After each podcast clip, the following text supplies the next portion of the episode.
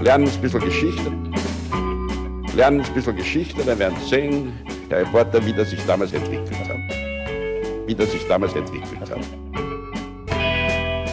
Hallo und herzlich willkommen bei Geschichten aus der Geschichte. Mein Name ist Richard. Und mein Name ist Daniel. Ja, und wir sind zwei Historiker, die sich hier Woche für Woche eine Geschichte aus der Geschichte erzählen, immer abwechselnd und auch immer so, dass der eine nie weiß, was der andere ihm erzählen wird. Ja, und Daniel, wir sind angekommen bei Folge 338, oder? Ja, richtig. 338. Ja. Sehr gut. 338 Wochen Geschichten aus der Geschichte. Das bedeutet, letzte Woche war es 337. Erinnerst du dich noch, über was äh, wir da gesprochen haben? Naja, du hast eine Kurzgeschichtensammlung über das Essen gemacht. ähm, über ja. den Hummer, über Kaviar und mhm. äh, hast erzählt, wie das Loch in den Donut kam. Genau. Ähm, wir haben äh, einiges Feedback bekommen dazu. Ein, ein paar Dinge muss ich noch korrigieren, ja, wie so oft. Zuerst einmal der Klassiker. Natürlich habe ich einen Namen falsch ausgesprochen. Der französische Wissenschaftler, nachdem diese Reaktion äh, bzw. die Reaktionen benannt sind, die beim äh, Anbraten von Fleisch auftreten, er spricht sich nicht Meja aus, sondern Maillard. Hm. Darauf hat mich Matthias hingewiesen, der im Zuge seiner Arbeit viel mit, viel mit diesem Namen zu tun hat. Ähm, und außerdem, ich habe von dem äh, Gemälde von Archimboldo gesprochen, naja. Wasser, wo ich gesagt habe, ja, da ist ein, ein Hummer zu sehen. Äh, tatsächlich, was ich als Hummer identifiziert habe am Hinterkopf, äh, ist, äh, und darauf wurde ich hingewiesen, ein Kaisergranat eine Langustenart. Ja. ja. Der, der, Hummer selber, der ist auf der Brust zu sehen und äh, im Episodenbild ist er nicht zu sehen, weil das abgeschnitten. Sehr schön. Also tatsächlich, äh, Hummer ist auf der Brust zu sehen. Okay. Äh, also er ist auf dem Bild, aber nicht dort, wo ich gedacht habe, dass er ist. Ähm, und wir haben ja auch über die Hausenblase gesprochen und auch über die Tatsache, dass die Hausenblase verwendet wurde, um äh, Bier und, und Wein zu klären. Ja. Und dann kam die Frage auf, warum äh, ist heutzutage eigentlich Wein und Bier nicht äh, vegetarisch bzw. vegan? Und es ist äh, tatsächlich so, dass heute auch noch ähm, teilweise Eischnee oder Gelatine verwendet wird, um, um Wein oder Bier zu klären. Mhm. Ja, und deswegen ist es nicht vegan. Und du hast auch noch die Frage gestellt, ähm, wie schaut es eigentlich aus mit dem Loch im Donut? Gibt es eine, eine ähm, DIN-Norm? Äh, und äh, Tatsächlich gibt es keine, weil äh, in den USA heißt es, ist es nicht die deutsche Industrienorm, sondern äh, die ANSI. Ja. American National Standards Institute Norm. Und es gibt keine. so wie es aussieht. Gut. Ja, für einen für Donut. Und äh, noch was sehr Interessantes zu dem Bild noch von, ähm, von Archimboldo. Ja. Äh, wurde mir ein sehr interessantes Mail geschickt dazu, zur Art der Wahrnehmung eines solchen Bildes, der psychologische Effekt dahinter, beziehungsweise die Effekte. Und ich habe dann darum gebeten, dass dieses Feedback auch auf unserer Webseite als Kommentar gepostet wird, weil äh, so ist es, sehe es nur ich und es wäre großartig, wenn es unser Publikum auch sieht. Ähm, ist jetzt also auch auf unserer Webseite unter dieser Folge zu lesen. Äh, sehr, sehr erhellend. Ja. Also wer sich für den psychologischen Effekt hinter einem solchen Bild wie dem vom Archimboldo interessiert, einfach auf unsere Seite Geschichte FM gehen und sich äh, dort diesen Kommentar durchlesen. Sehr cool. Äh, kannst du dich erinnern, ich habe von den Kircheln erzählt, also dieser, ja. ähm, dieser Teig, der in der Mitte zwar kein Loch hat, aber so, ein, so eine dünne Teigschicht. Ja. Und äh, dazu gab es auch einige Rückmeldungen, weil äh, die heißen in anderen Gebieten auch gerne Bauernkrapfen. Aha. Und äh, werden nicht nur, so wie ich es kenne, ohne Inhalt gegessen, sondern die gibt es auch mit, äh, also diese, diese, diese Teigschicht äh, dient nicht dazu, dass man, dass man das besser ausbacken kann, sondern dient dazu, dass man da noch Sachen reindrillen kann. Ah. Mhm. Also mhm. kann man Marmelade, aber kann es aber auch äh, pikant. Also gibt es zum Beispiel, wenn wir mal in Innsbruck sind beim Christkindlmarkt, kann man die mit Kraut essen. Naja, mit Kraut. Sehr gut. Brot mit Kraut. Naja, frittierter Teig mit äh, Kraut. Sehr gut. Eine Sache noch, Richard. Ja. Direkt am letzten Veröffentlichungstag ist noch was anderes passiert, was äh, hohe oh, Wellen geschlagen hat. Mhm. Hohe Wellen, ah, so ja. schön. ähm, ja, in, in, 3000 Metern Tiefe, muss man sagen. Ja. Da ist nämlich die Endurance gefunden worden. Das war eine Expeditionsfolge, die du gemacht hast. Richtig. Hast mir quasi weggeschnappt. Ja. Aber ist natürlich, äh, also Shackleton und diese Endurance-Expedition ist ja, ähm, ja eine der berühmtesten überhaupt. Und deswegen ist es eine riesige Sensation, dass dieses Schiff jetzt äh, ein bisschen mehr als 100 Jahre später gefunden wurde. Ja, und in sehr gutem Zustand ist. Also man kann sogar, oh, ja. sogar, man kann sogar noch das Endurance lesen. Ja, genau, weil es ja äh, anscheinend keine ähm, holzfressenden Mikroben gibt in, äh, in, in, den Gewässern dort. Und deswegen ist, äh, ist das alles noch so gut erhalten. Naja, sehr Unter faszinierend. Sehr. Äh, wir wurden darauf hingewiesen, einige Male am letzten Veröffentlichungstag. Das war ein äh, ziemlich wilder Tag, ja. Das stimmt. Hat's, ähm, hat viel, ähm, viel Aktivität gegeben. Gut. Daniel, äh, was würdest du sagen äh, zu meinem Vorschlag, dass wir eventuell jetzt äh, eine Geschichte hören? Ähm, nee, machen wir nächste Woche wieder. Wir haben genug geredet. Okay, war das auch eine Feedback-Folge? ja. Gut. Mach's gut. Ciao. Tschüss. Na, Aber jetzt im Ernst. Können wir natürlich magst, du, magst du Geschichte erzählen? Ich äh, will, ich habe auch was vorbereitet. Richard. Großartig. Wir sprechen heute über einen Fabrikbesitzer. Aha. Und zwar einen der bekanntesten Unternehmer seiner Zeit, ein Baumwollfabrikant. Okay. Der ganz neue Ideen hatte, wie Arbeit und Gesellschaft organisiert sein sollten. Mhm. Und der sich, um das auszuprobieren, ob das auch klappen würde, wie er sich das vorstellte, eine ganze Stadt gekauft hat und Siedlungen gegründet hat, um dort eine alternative Gesellschaft aufzubauen. Aha. Und da schauen wir uns in dieser Folge an, Richard, wie es zu diesen Experimenten kam und wie die ausgegangen sind. Und sein Name ist auf jeden Fall schon mehrfach gefallen hier im Podcast. Okay. Unter anderem in der Folge zur Geschichte der Genossenschaften, die ich gemacht habe. Mhm. Das war Folge 186, wo es um die redlichen Pioniere von Rochdale ging. Ja. Die erste Konsumgenossenschaft oder die gilt als die erste Konsumgenossenschaft der Welt. Mhm. Und ich habe nachgehört, äh, diese Person habe ich in dieser Folge als Sozialutopisten vorgestellt, äh, wird auch häufig mhm. als Sozialreformer bezeichnet. Ja. Richard, es geht heute um Robert Owen, den bedeutendsten Frühsozialisten Englands und Mitbegründer des Genossenschaftswesens. Sehr gut. Ähm, was weißt du über Robert Owen, Richard? Ähm, nicht wahnsinnig viel. ich lasse mich da gern von dir, ähm, von dir belehren. Also das heißt, du warst dann offenbar noch nicht im Robert Owen Museum in Newtown, Wales, seinem Geburtsort. Nein. Dort ist er nämlich im Jahr 1771 geboren. Er ist zwar nicht in ganz ärmlichen Verhältnissen aufgewachsen, es waren bescheidene Verhältnisse, wie es so schön heißt. Hm. Ähm, sein Vater war Sattler, Eisenhändler und der örtliche Postmeister. Hm. Und er hat äh, nur wenige Jahre eine Schule besuchen können. Mit zehn Jahren muss er dann schon arbeiten gehen und verlässt dann das Elternhaus. Und er hat dann angefangen als Lehrling bei einem Textilhändler. Und Richard, was ist der erste Bereich der frühen Industrialisierung, in dem es zu großen Umwälzungen kam, in der zweiten Hälfte des 18. Jahrhunderts? Ähm, naja, die, ähm, die Stoffproduktion. Genau, das Weben und die Herstellung von Stoffen und Kleidung. Das beginnt mit den ersten mechanischen Spinnmaschinen, wie der Spinning Jenny zum Beispiel. Ähm, das verändert die Arbeitswelt einfach radikal und auch den ganzen Herstellungsprozess.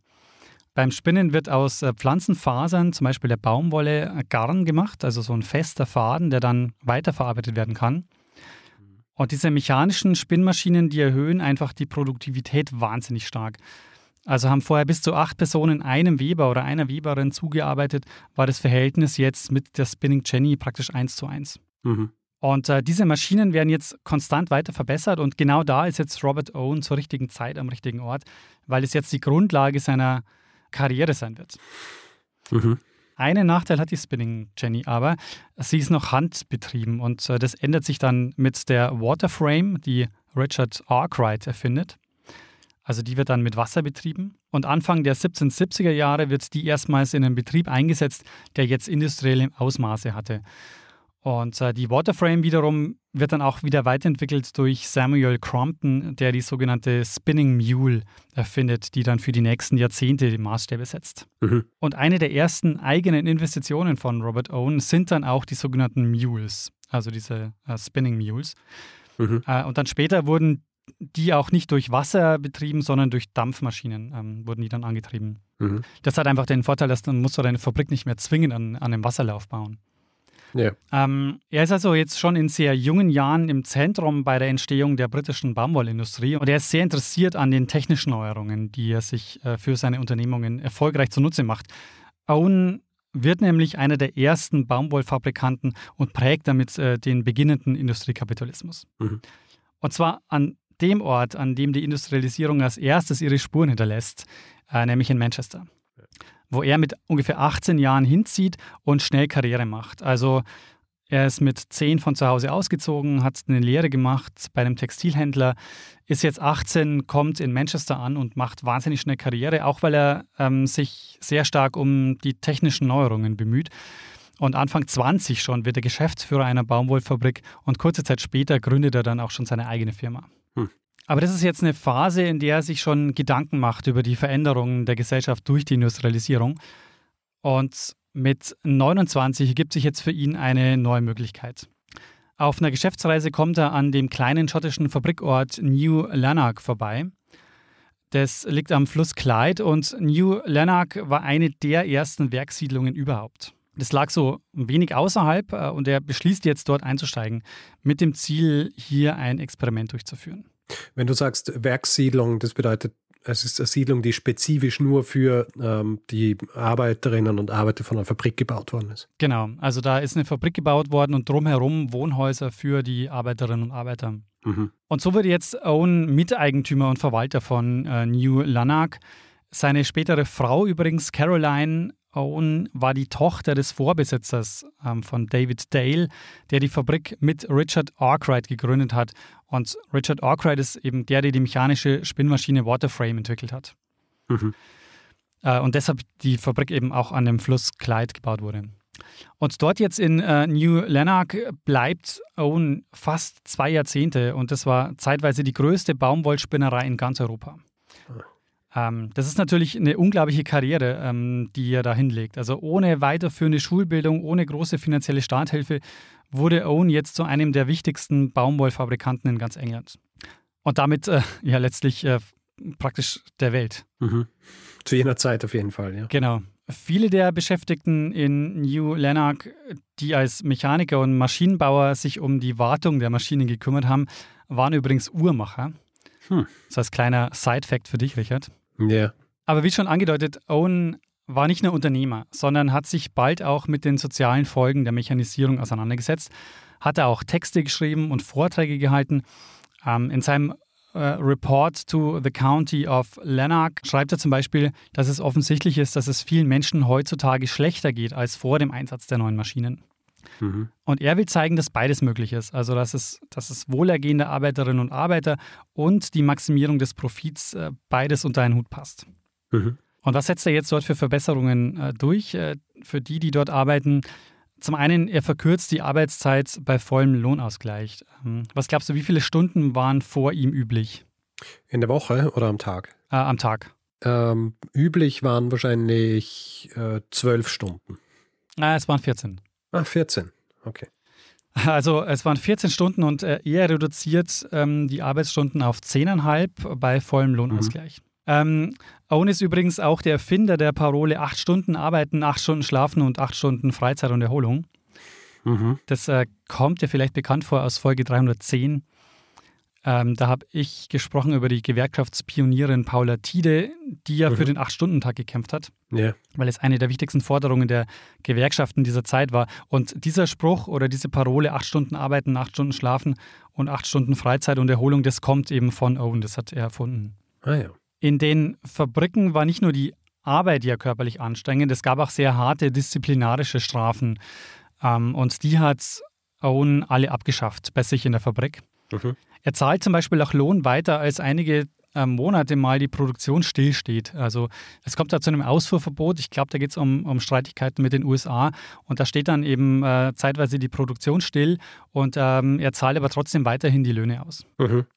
Außerdem bekommen die Arbeiterinnen und Arbeiter freie medizinische Betreuung und auch eine Krankenvorsorge. Mhm. Mit am bekanntesten ist Owen aber für sein Engagement gegen Kinderarbeit. Also in diesen Baumwollfabriken wurden häufig Waisenkinder eingesetzt. Ähm, so war das auch in New Lanark. Und um 1800, also das ist die Zeit, wo er dort ankommt und die Fabrik übernimmt, waren es zwischen 400 bis 500 Waisenkinder, die dort äh, beschäftigt waren und gearbeitet haben oder arbeiten mussten. Mhm.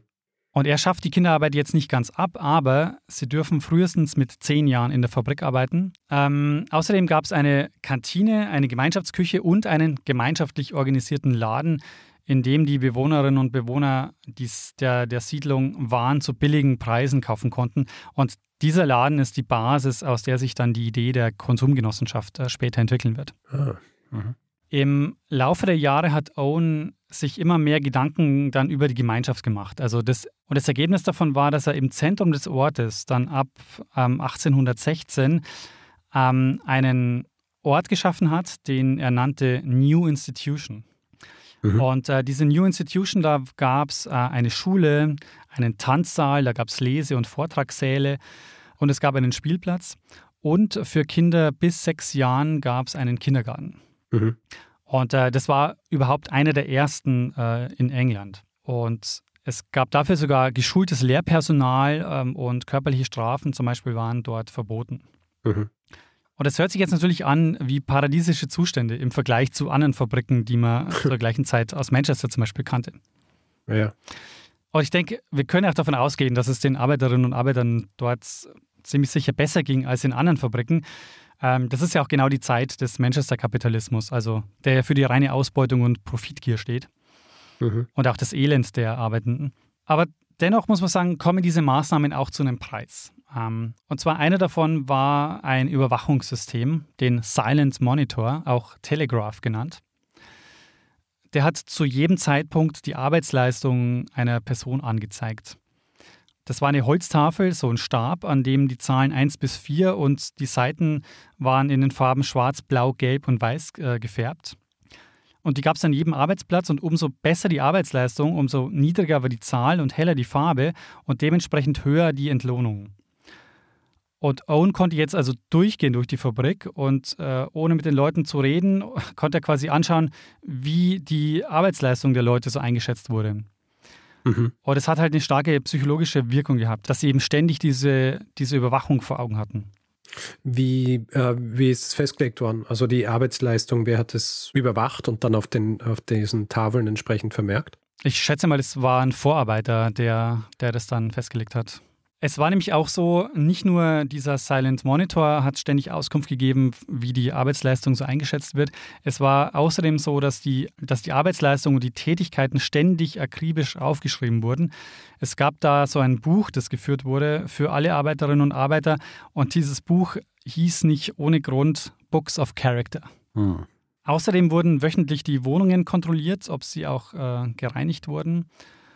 Und seine Kritiker werfen ihm deshalb vor, dass die Arbeiterinnen und Arbeiter bei Owen nur Puppets in Uniform wären. Hm. Dass er die eben genauso behandelt, äh, letztendlich wie Maschinen. Hm. Stellt sich jetzt natürlich die Frage, warum macht Owen das? Also was für Ideen äh, treiben ihn da an und äh, vor allen Dingen, was für ein Menschenbild steckt da jetzt dahinter? Ich habe jetzt schon Puppets in Uniform angesprochen, also so diese Idee, hat er vielleicht so ein Menschenbild, dass die Arbeiterinnen und Arbeiter, die, die dort in der Fabrik sind, dass die Maschinen sind, genauso wie die Spinning Mules, die er dort einsetzt.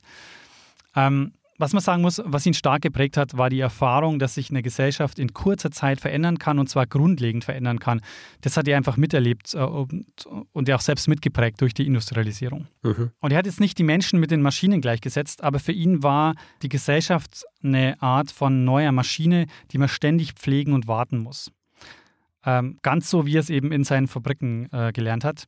Ja. Und die Menschen und die Gesellschaft hat er als sehr formbar wahrgenommen, einfach weil er auch diese Veränderung so miterlebt hat. Und diese Formbarkeit, die wird bestimmt laut Owen durch alle Umstände, äh, in denen ein Mensch lebt, also wie er lebt, wie er lernt und wie er arbeitet. Ja. Und genau darauf versucht er jetzt Einfluss zu nehmen, durch die New Institution und der Möglichkeit, sich zu bilden und ähm, ja, Gemeinschaft zu erleben. Und ähm, das unterscheidet ihn jetzt auch von anderen Fabrikbesitzern zu der Zeit. Ähm, für die war nämlich der große Teil der Arbeiterinnen und Arbeiter austauschbar. Hm. Was ja auch daran lag, dass viele der Tätigkeiten einfach äh, durch den Maschineneinsatz leicht erlernbar waren. Deshalb halt sehr eintönig, aber trotzdem körperlich anstrengend. Und äh, deshalb die Fluktuation in diesen Fabriken sehr hoch war. Mhm. Ähm, New Lanark wurde zu einer der viel, äh, wurde zu einer viel besuchten und europaweit bekannten Mustersiedlung zu der Zeit. Also es war so ein Vorzeigeprojekt für soziale Reformen. Äh, bis zu 2000 Besucherinnen und Besucher waren da jährlich äh, vor Ort. Da kamen auch Regierungschefs, Minister, Politikberater und auch andere Unternehmer, weil das war für die natürlich interessant, weil es ein Beispiel war, wie sich die Lage verbessern ließ, ohne die radikale Umwälzung der Herrschaftsverhältnisse. Ja. Also er war ein Beispiel, wie der Kapitalismus sich von innen heraus reformieren kann, ohne gleich das ganze System in Frage zu stellen. Dafür, ohne, ohne, ohne Mistgabeln und solche Geschichten. Ganz ja. genau. Und wir werden auch nachher, ähm, ich habe ihn ja auch als Frühsozialisten bezeichnet, wir werden nachher noch andere Sozialisten kennenlernen, die eben genau das abstreiten. Die sagen, hm. der Kapitalismus kann sich nicht von innen selbst reformieren, der muss quasi gestürzt werden, um äh, wirklich Veränderungen äh, herbeizuführen. Naja, das haben wir dann ja mit Marx auch. Genau, die meine ich. Marx und Engels. ähm, New Lanark ist dann übrigens äh, 1968 stillgelegt worden und ist heute UNESCO-Weltkulturerbe. Ah, das heißt, man kann es auch immer besuchen. Genau, kann man auch immer besuchen. Es sind Teile der alten Fabrik äh, wiederhergestellt worden und werden auch als Museum betrieben. Ja. Mhm. Ab den 1810er Jahren, also wenn wir so die Timeline uns anschauen, ähm, um 1800 kommt äh, Owen jetzt nach New Lanark und versucht dort seine Reformen durchzusetzen. Und ab den 1810er Jahren ist es jetzt so, dass Owen immer mehr Einfluss versucht zu nehmen auf die Politik, äh, weil er eben will, dass die Reformen, die er jetzt in seiner Fabrik eingeführt hat, dass die auch für die gesamte Gesellschaft umgesetzt werden. Also er sagt, es sollten eigentlich überall die Arbeitszeiten verkürzt werden, es sollte Kinderarbeit eingeschränkt werden und es sollte überall eine allgemeine Schulbildung angeboten werden. Und sein Argument ist, dass er sagt, naja, ich habe das in New Lanark ja bewiesen, dass es kein Widerspruch ist zur Profitmaximierung. Ja. Und in dem Buch, das ich gelesen habe, äh, wurde das so formuliert, dass er jetzt nach seinem unternehmerischen Erfolg die nächsten Jahre wirkungsvoll scheitert. mhm. Allerdings würde ich sagen, also ganz so war es auch nicht. Also äh, es wurde zum Beispiel 1819 der Cotton Mills and Factories Act verabschiedet. Und der besagt, dass Kinder erst ab neun Jahren arbeiten dürfen und bis zum Alter von 16 Jahren nur maximal zwölf Stunden am Tag arbeiten dürfen.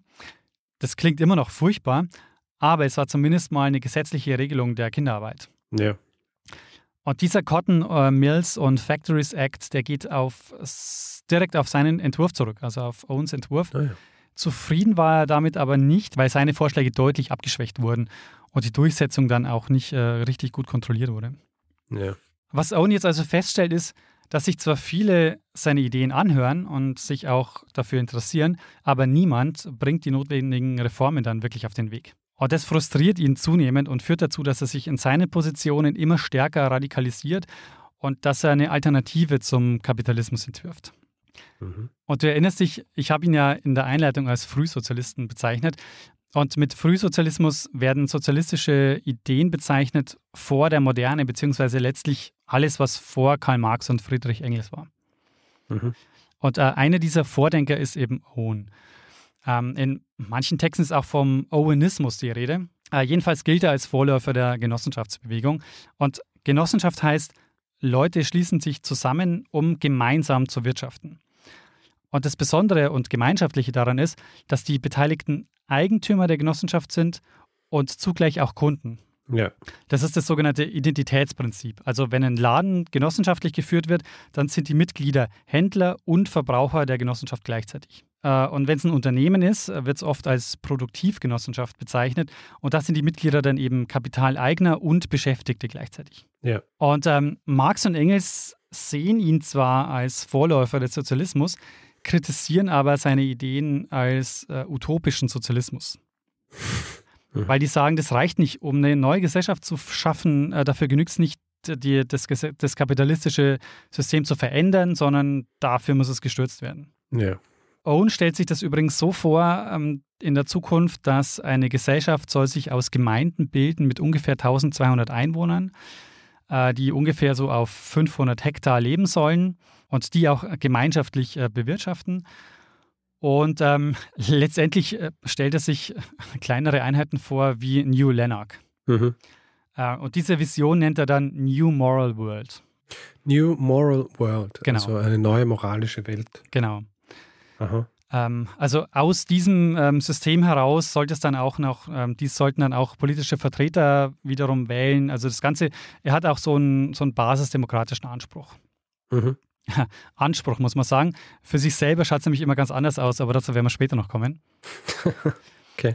Ähm, Owen stellt übrigens auch eine Arbeitswerttheorie auf, also weil er sagt, er kann zeigen, dass es ökonomisch sinnvoll ist, dass sich diejenigen, die die Werte schaffen, dass die sich die Werte auch aneignen sollten. Also die, die die Werte schaffen, sind eben die Arbeiterinnen und Arbeiter. Das ist ja auch ein Denken, das ist, das ist dann ja wieder einigermaßen modern. Ja. Auch modern, weil er auf einen Widerspruch hinweist, der ja auch heute noch so eklatant ist.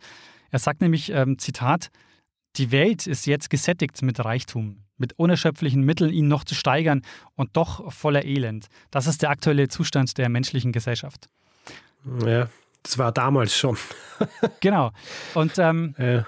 was er eben beobachtet ist, äh, wir werden immer produktiver, der Reichtum nimmt auch immer mehr zu, aber es profitieren eben ähm, nicht alle davon. Also nicht die, nicht die ganze Gesellschaft profitiert davon, dass, äh, dass sie immer produktiver werden. Naja. Und deshalb sagt er, müssen wir weg vom individuellen hin zum sozialen System, wie er das genannt hat. Das heißt konkret, er entwirft jetzt Konzepte für Gemeinschaftssiedlungen, äh, die sollten dann Produktions- und Konsumgenossenschaften sein, diese Siedlungen, von denen ich gerade erzählt habe, die eben so 1200 Leute umfassen sollten. Mhm. Es wurden dann auch tatsächlich einige dieser oinitischen Gemeinschaften in England gegründet, teils auch unter seiner Leitung. Äh, in den USA werden auch welche gegründet, da sind es mindestens 16 dieser Owenschen Kolonien. Äh, seine Anhänger heißen dann auch Oweniten. Und über das größte dieser Projekte ähm, möchte ich jetzt noch sprechen, nämlich äh, New Harmony.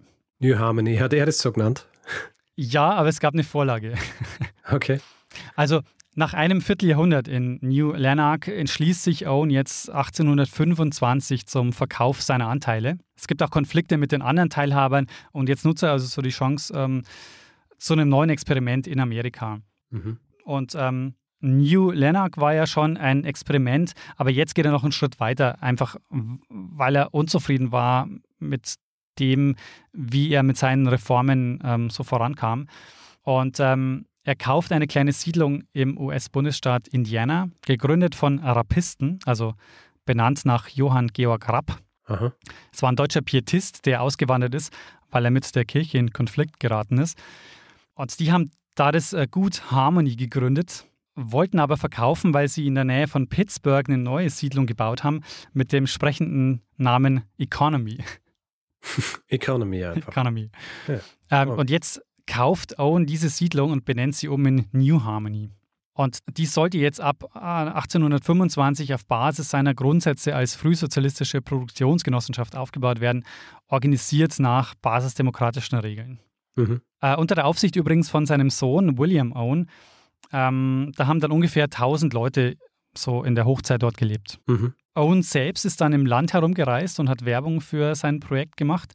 Unter anderem hat er eine Rede gehalten im, im US-Repräsentantenhaus. Und ähm, New Harmony war zwar auch ein Erfolg, ähm, insofern, weil es ein Zentrum wurde für eine Bildungsreform und für wissenschaftliche Forschung, weil sich eben Wissenschaftler, Pädagogen und Künstler dort niedergelassen haben, weil sie das Projekt spannend fanden. Mhm. Allerdings wirtschaftlich war New Harmony eine Katastrophe. Was unter anderem daran lag, dass Owen alle Leute aufgenommen hat, äh, ganz gleich, welche Fähigkeiten sie mitgebracht haben. Ja. Und ähm, Owen verliert dadurch ähm, den größten Teil seines Vermögens. Und es dauert auch nicht lange, bis das Experiment scheitert und Owen sich daraus zurückzieht und wieder nach England geht. Also nur zwei Jahre später ja, verlässt er dieses Projekt wieder und äh, New Harmony ist Geschichte. Also 1825 ähm, startet es und 1827 ist es schon wieder vorbei. Hm. Es gibt auch sonst viele Gründe, ähm, die für das Scheitern genannt werden. Zum einen gab es wohl auch große Meinungsverschiedenheiten zwischen den Mitgliedern. Ein Problem war es wohl, dass nicht alles im Vorfeld geregelt war. Also zum Beispiel die Eigentumsverhältnisse hat man vorher nicht komplett festgelegt. Äh, Owen zum Beispiel hat nie ähm, das Heft völlig aus der Hand gegeben. Es sollte zwar basisdemokratisch organisiert sein, er hat aber trotzdem immer das letzte Wort gehabt. Hm. Und so, ja, muss man sagen, war wahrscheinlich vieles einfach nicht konsequent umgesetzt. Ja. Owen kehrt dann zurück äh, nach London, hat den größten Teil seines Vermögens jetzt verloren, aber ist weiterhin sehr engagiert äh, in verschiedenen Projekten. Was er aber merkt bei seiner Rückkehr ist, dass sich die Zeiten wirklich geändert haben, also dass der Arbeitskampf jetzt ein anderer ist. Äh, der wird jetzt nicht mehr von den Unternehmern geführt, so wie es er gemacht hat, sondern äh, jetzt ab den 1830er Jahren gehen die Veränderungen von den Arbeiterinnen und Arbeitern aus. Ja. Die sich immer mehr organisieren durch die Gewerkschaften, durch die Genossenschaften. Äh, insofern sind es ja auch seine Ideen, die äh, da immer wieder mit aufgegriffen werden. Aber es ist eben anders, als äh, er sich das so vorgestellt hat. ähm, weil er ist einfach zeitlebens immer dieser wohlwollende Patriarch geblieben. Mhm. Und er wollte zwar die Gesellschaft radikal verändern und war mit seinen Reformen auch seiner Zeit häufig voraus, aber eben immer aus der Perspektive dieses wohlwollenden Unternehmers und, und Patriarchen, der eben von oben äh, die Veränderungen macht. Ja. Also er hat ja tatsächlich die Arbeitsbedingungen verbessert, ähm, für weniger Kinderarbeit gesorgt, hat kostenlose Bildungsangebote geschaffen, äh, wie Bibliotheken, ähm, hat Kinderbetreuung und Schulen eingerichtet und eben die Entwicklung der Genossenschaftsbewegung maßgeblich äh, geprägt. Aber mit seinen großen Projekten New Harmony und diesen äh, kleineren Gemeinschaftssiedlungen ist er ziemlich äh, gescheitert. Also keine dieser Gemeinschaftssiedlungen hält ähm, mehr als drei, vier, fünf Jahre durch. Ja. Ähm, und selbst Karl Marx, der sonst oft so kritisch über ihn äh, berichtet hat, äh, der schreibt am 21. Mai 1851 an, äh, an Engels in Manchester, Vorigen Sonntag äh, war ich in John Street, wo der alte Owen an seinem 80. Geburtstag eine Vorlesung hielt. Trotz seiner fixen Ideen war der Alte ironisch und liebenswürdig. Mhm. 1858 ist Owen dann in Newtown, wo er auch geboren ist, gestorben. Äh, heute gibt es so ein eigenes äh, Owen-Museum. Ähm, während er im deutschen Sprachraum ja, praktisch vergessen wurde, ist es in England anders. Da äh, wird vor allem sein Kampf gegen die Kinderarbeit sehr stark betont. Und da gilt er auch als erfolgreicher Unternehmer, der versucht hat, in der Praxis eine neue Gesellschaft zu bauen. Mhm. Ja, Richard, und äh, das war meine Geschichte über Robert Owen, einen Frühsozialisten, der vom Lehrling zum Fabrikbesitzer wurde und seinerzeit um einiges voraus war mit seiner Sozialreformen oder mit seinen Ideen zu einer Sozialreform der Pionier des äh, Genossenschaftsgedankens war und äh, ja, sozialistische Bewegungen inspiriert hat. Sehr gut.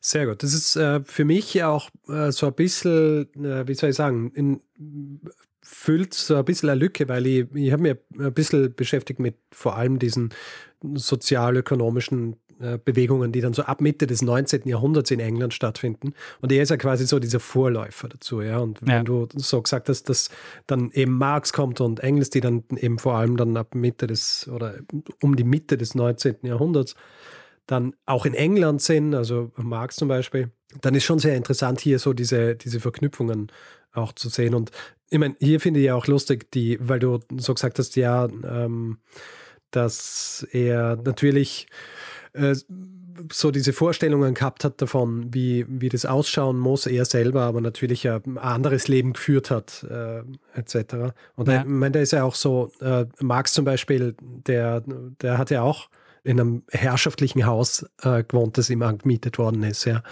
Und äh, ist auch in erster Linie am, am, am, Schreiben gewesen. War, glaube ich, auch selber nie in einer Fabrik. Ja? ja.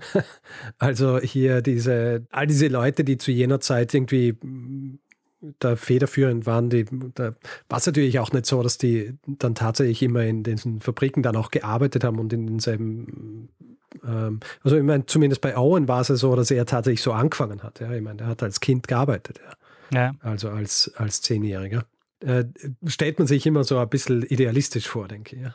ja, das stimmt.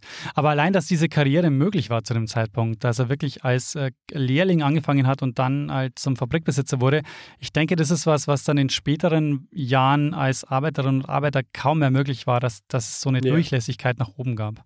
Naja, du, wie du gesagt hast, zur, zur richtigen Zeit am richtigen Ort. Ja. Naja.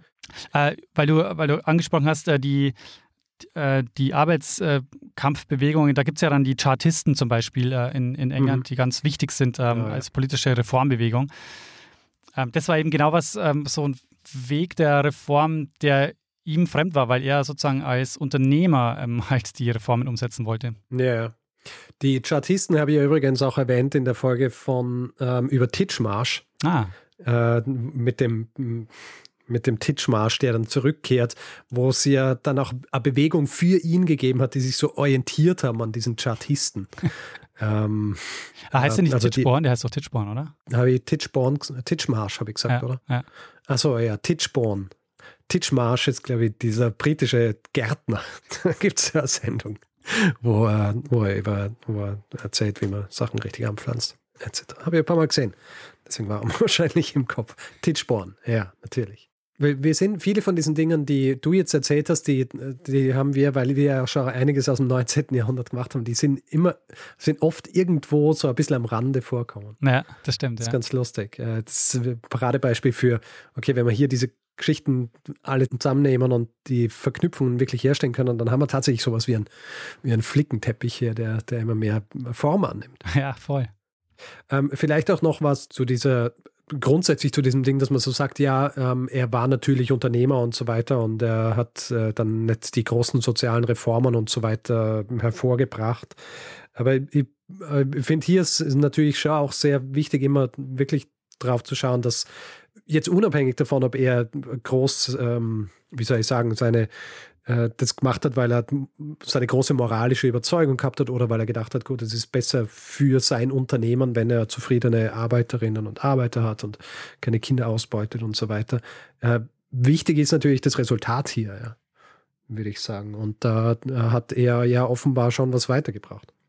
Ja, auf jeden Fall. Also er hat, äh, das kann man sagen, in jedem Fall die Arbeitsbedingungen ähm, massiv verbessert.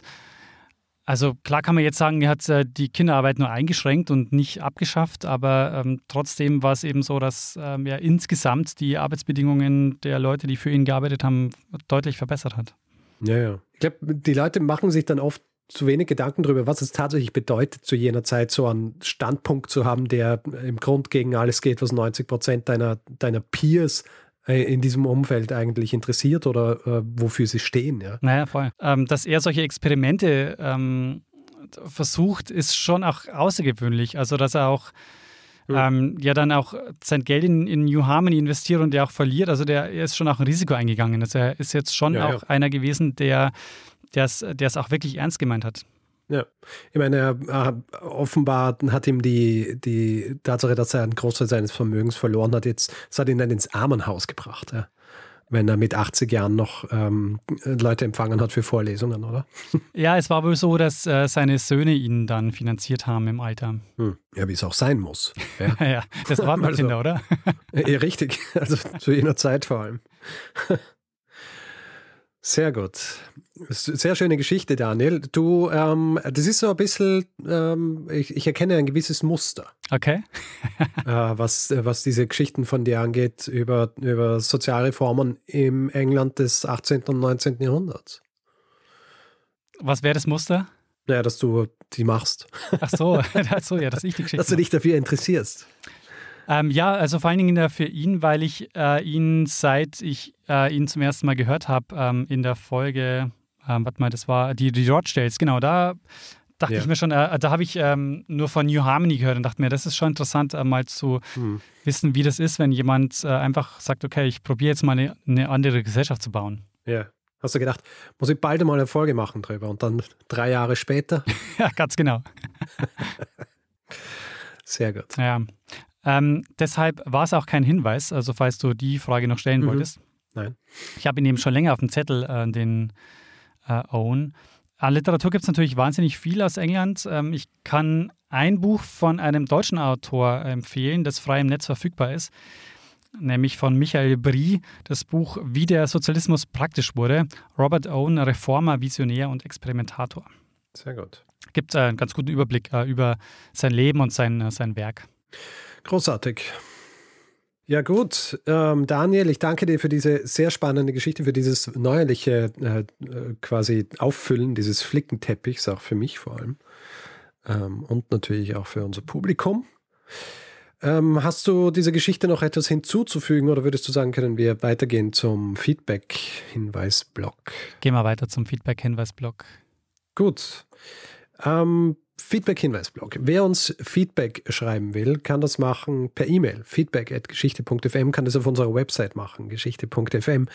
Kann es auf Twitter machen, da haben wir einen Account, der heißt Geschichte FM. Dasselbe gilt für Facebook.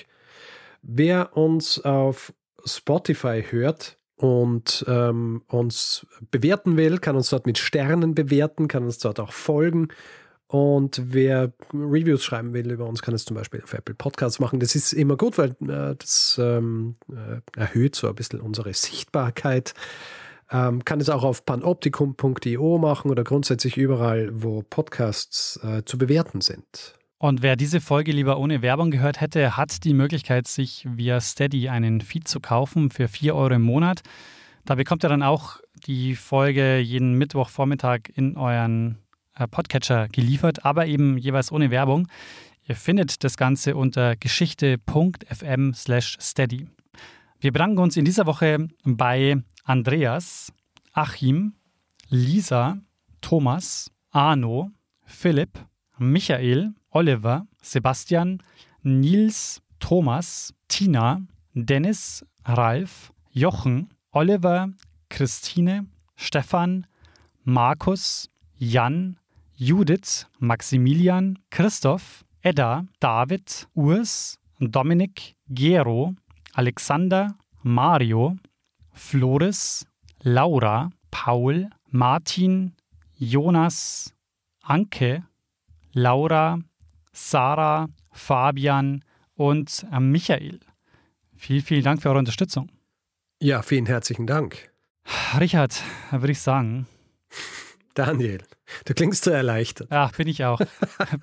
weißt du, so nach der Aufnahme denkt man sich, ach Gott sei Dank, jetzt muss ich nur noch schneiden und dann ist der Mittwoch gerettet.